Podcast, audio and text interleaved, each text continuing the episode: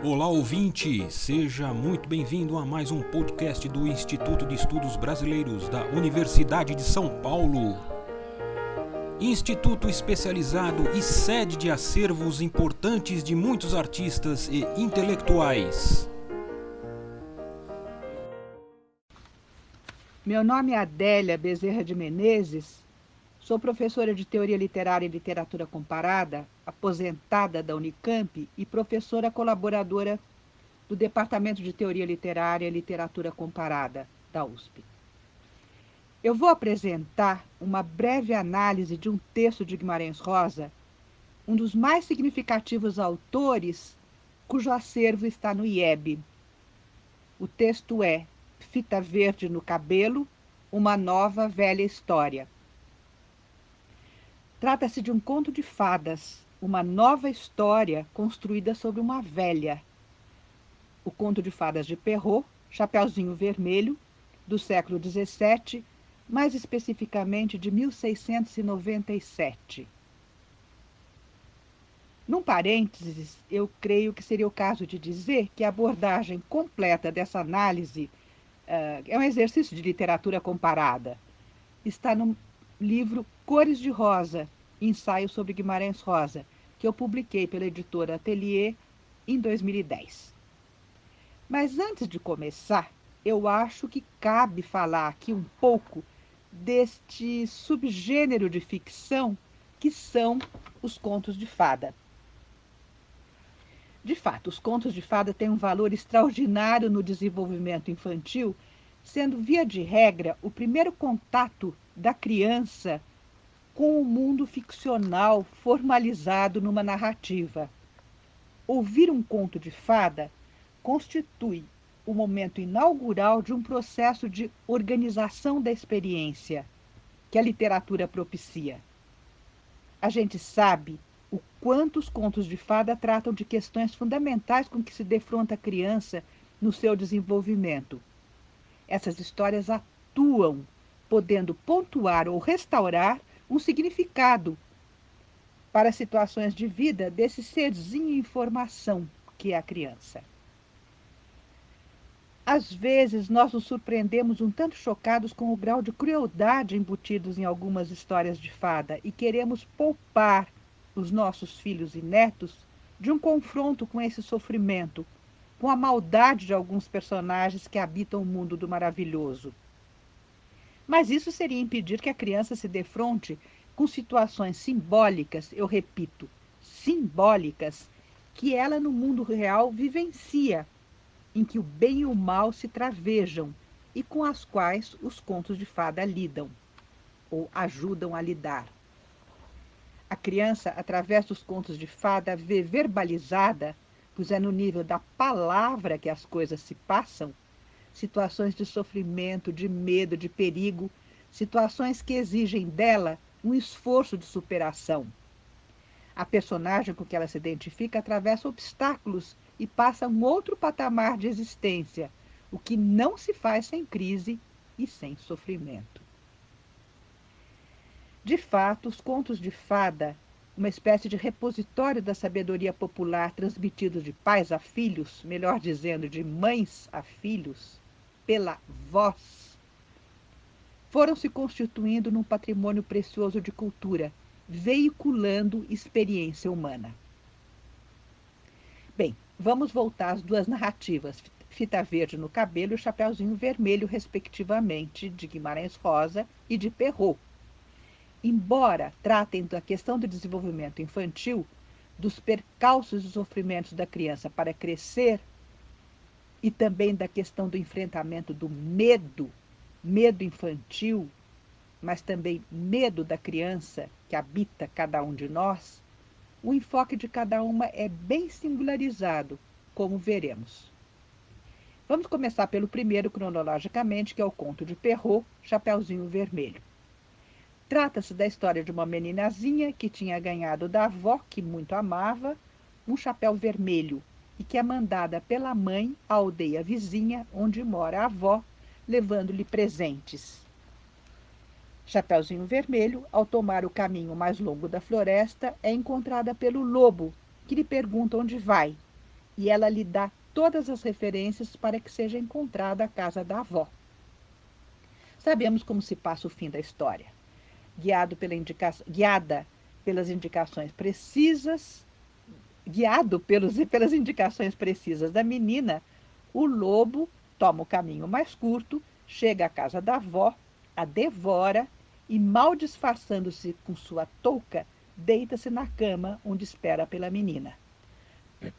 Chapeuzinho chega à casa da avó, estranha vê-la daquele jeito, mas aceita o convite para deitar-se na cama com ele. E ambos entabolam um diálogo extremamente significativo, como se verá mais adiante, ao fim da qual o lobo a devora. É importante sublinhar que a menina sai de casa, é mandada pela mãe para uma outra aldeia. Há uma linhagem feminina desdobrada em três gerações: filha, mãe e avó. Só mulheres, falta o pai. E de outro lado, há um masculino, mas um masculino atemorizador, o lobo. Com efeito, nesse conto de Perrault, em que vários intérpretes apontam o caráter pedagógico e moralizante de uma narrativa que tematiza o desenvolvimento psicológico infantil, é mostrada uma menina à beira da puberdade em seus confrontos com o masculino. Como eu disse, um masculino ameaçador e sedutor. E aqui quase que se impõe uma abordagem psicanalítica freudiana. Uma meninazinha e um lobo, um lobo peludo, diz o texto, com quem ela, literalmente, nas palavras do narrador, se mete na cama. Vamos ver o famoso diálogo. Vovó, como são grandes os seus braços. É para te abraçar, minha filha. Vovó, como são grandes as suas pernas. É para poder correr melhor, minha netinha. Vovó, como são grandes as suas orelhas. É para ouvir melhor, netinha. Vovó, como são grandes os seus olhos. É para ver melhor, netinha. Vovó, como são grandes os seus dentes é para te comer. Aqui, o caráter propriamente corporal desse lobo é convocado, cada membro e sua função. Grandes braços para abraçar, grandes pernas para correr, grandes orelhas para ouvir, grandes olhos para ver e grandes dentes para comer. E nesse comer há que se acolher o significado propriamente sexual com que nas várias línguas esse verbo se reveste pois efetivamente o lobo se atira sobre o chapeuzinho vermelho e a come. E assim termina o conto de Perrault. Chapeuzinho vermelho. Por que vermelho? A simbologia das cores é importante. Universalmente, o vermelho é uma cor dramática, aferido em primeiríssimo lugar ao sangue, ao fogo e daí à paixão e também à revolução. E como em quase todo o simbolismo, com exceção dos símbolos matemáticos, a base aqui é a analogia. Efetivamente, o vermelho remete à sexualidade, sobretudo à sexualidade feminina, ao sangue da menstruação, índice da maturação orgânica da mulher, e também ao sangue da defloração, marcando o início da vida sexual. O corar e o enrubescer também estão ligados a sentimentos, ao pudor, a um estado erotizado. Vamos agora ao conto de Guimarães Rosa, Fita Verde no Cabelo. Mantendo quase o mesmo enredo e aparentemente as mesmas personagens, Rosa a recriará. Essa ruptura de um paradigma consagra consagrado terá o efeito de atrair o olhar para o que surgia desatentamente no nosso campo de visão. Tem o efeito de desautomatizar a percepção e assim nos força a prestar atenção. É um estranhamento. Vamos ver o parágrafo inaugural do conto de Perrault. Lembrar, lembramos. Era uma vez uma menina que vivia numa aldeia e era a coisa mais linda que se podia imaginar. Sua mãe era louca por ela e a avó mais louca ainda. Fecha aspas. Como o narrador Rosiano vai se desincumbir da tarefa de iniciar o seu conto. Havia uma aldeia em algum lugar, nem maior nem menor, com velhos e velhas que velhavam, homens e mulheres que esperavam, e meninos e meninas que nasciam e cresciam. Quem habita a aldeia é apresentada com a sua função ou com a sua existência primordial definida por um verbo. Uh, aos pares, aos casais, velhos e velhas que velhavam, homens e mulheres que esperavam, meninos e meninas que nasciam e cresciam. O masculino se faz presente logo nas primeiras linhas do conto, na população da cidade, cada elemento com sua contrapartida feminina, exceto nos casos dos lenhadores que não têm feminino. Eles lenhavam e tinham exterminado o lobo. E há, sobretudo, o movimento efetivado pela protagonista, a meninazinha que deixa a aldeia. Saiu de lá com uma fita verde inventada no cabelo. Saiu de lá, repito, nesse impulso inevitável para o crescimento, que é afastar-se da barra da, barra da saia da mãe, pois a sua mãe mandara com um cesto e um pote à avó. Uh, uma personagem do conto original, importantíssima, é registrada por sua ausência. O lobo, diz Guimarães Rosa, desconhecido nem peludo. Caracterizado, portanto, por uma dupla negação, e dele é dito que os, os lenhadores o tinham exterminado. Não havendo na narrativa de Guimarães Rosa o encontro com o lobo, é a própria protagonista que monologa. Diz a menina: Vou a vovó com cesto e pote e a fita verde no cabelo, o tanto que mamãe me mandou. Não é especificamente o, o, pote de doce em calda e o cesto que a mãe manda à avó, mas a mãe manda a neta. Pote cesto, figuração de receptáculo e metaforicamente, mas também metonimicamente, indiciam o feminino, são continentes. Sob a égide dessas duas figuras maternas, a menininha sai da aldeia e vai ter um confronto, e vai ter um confronto, vai fazer uma experiência. Primeiro, de solidão. A avó estava na cama, rebuçada e só. Segundo, de tempo enquanto agente de finitude. Dizem as expressões enquanto é tempo, nunca mais, nunca mais. Né? O texto diz isso indiciando a inexorabilidade das perdas definitivas. E terceiro, a menininha vai fazer uma experiência de negação da vida. O que ela encontra nessa cama é um, uma personagem de magreza, mãos trementes, lábios arroxeados, impossibilidade de abraçar, impossibilidade de ver, figurações todas da velhice e finalmente da morte. Tudo isso faz a menininha se assustar e ela formula esse medo maior que nós todos, seres humanos, sentimos, como o medo do lobo, um lobo com L maiúsculo, e grita: Vovozinha, eu tenho medo do lobo. Efetivamente não se trata de lobo nenhum, e sim da morte. Como é que termina o conto? A avó não estava mais lá, sendo que demasiadamente demasiado ausente, a não ser pelo frio, triste e tão repentino corpo. Então, através da mãe, que a manda para fora de casa, para fora da sua aldeia, que a envia para uma experiência, e através da avó, que apresenta existencialmente, empiricamente, a morte, Chapeuzinho atinge um outro patamar de conhecimento e de maturidade.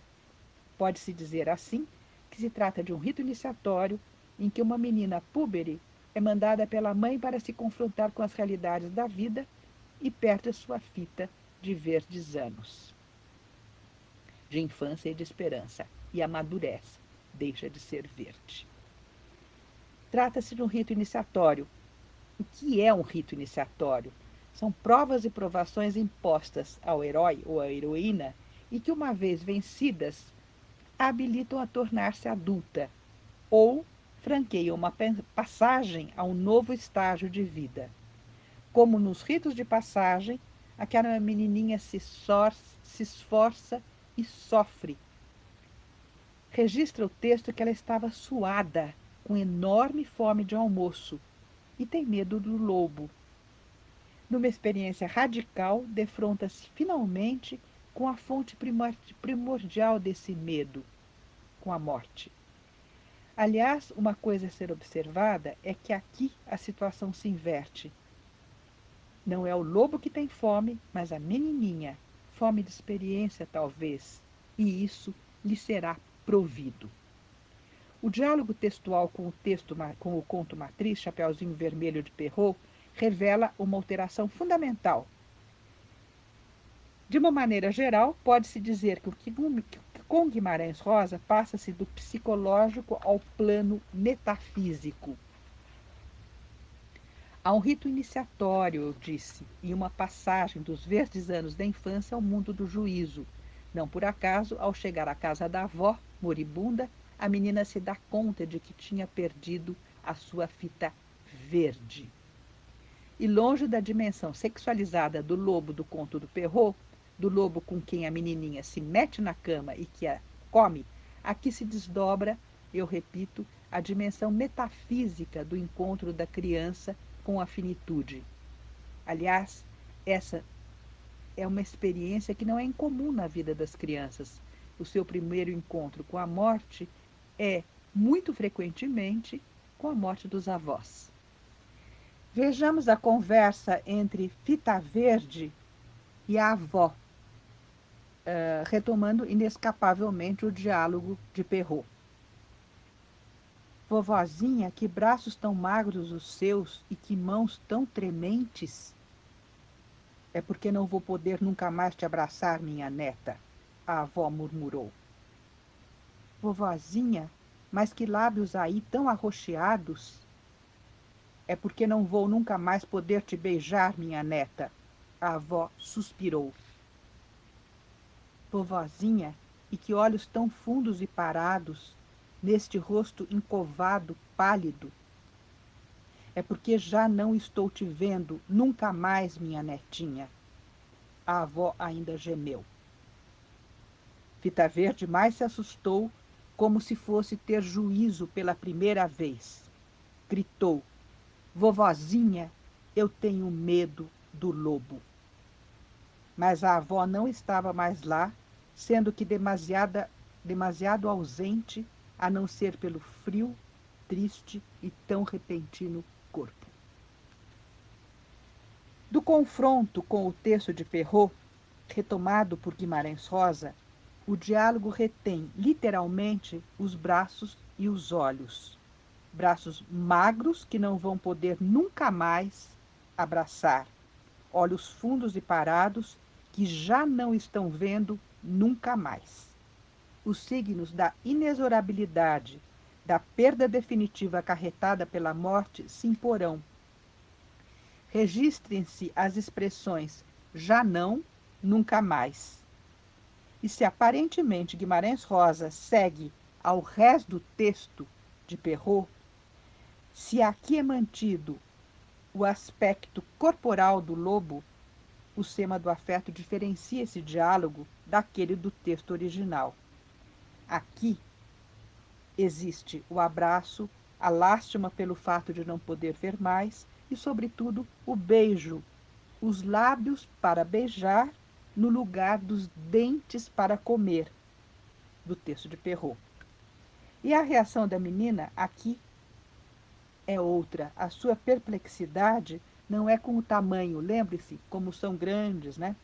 Então, não é com o tamanho dos braços, pernas, orelhas, olhos e dentes da avó lobo, do texto de Perrault, mas a neta foca os vários elementos que indiciam o fim.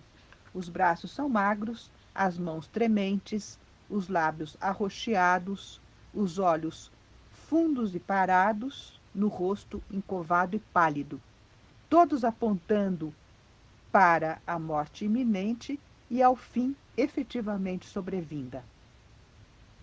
A resposta da avó se dá numa dicção cada vez mais frágil, numa gradação, indiciando a perda progressiva da palavra.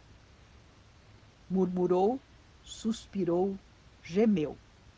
E Fita Verde, como se fosse ter juízo pela primeira vez, tem a percepção do verdadeiro lobo mau da vida Diante da morte corporificada na avó, que não estava mais lá, ela grita: Vovozinha, eu tenho medo do lobo. Uma observação.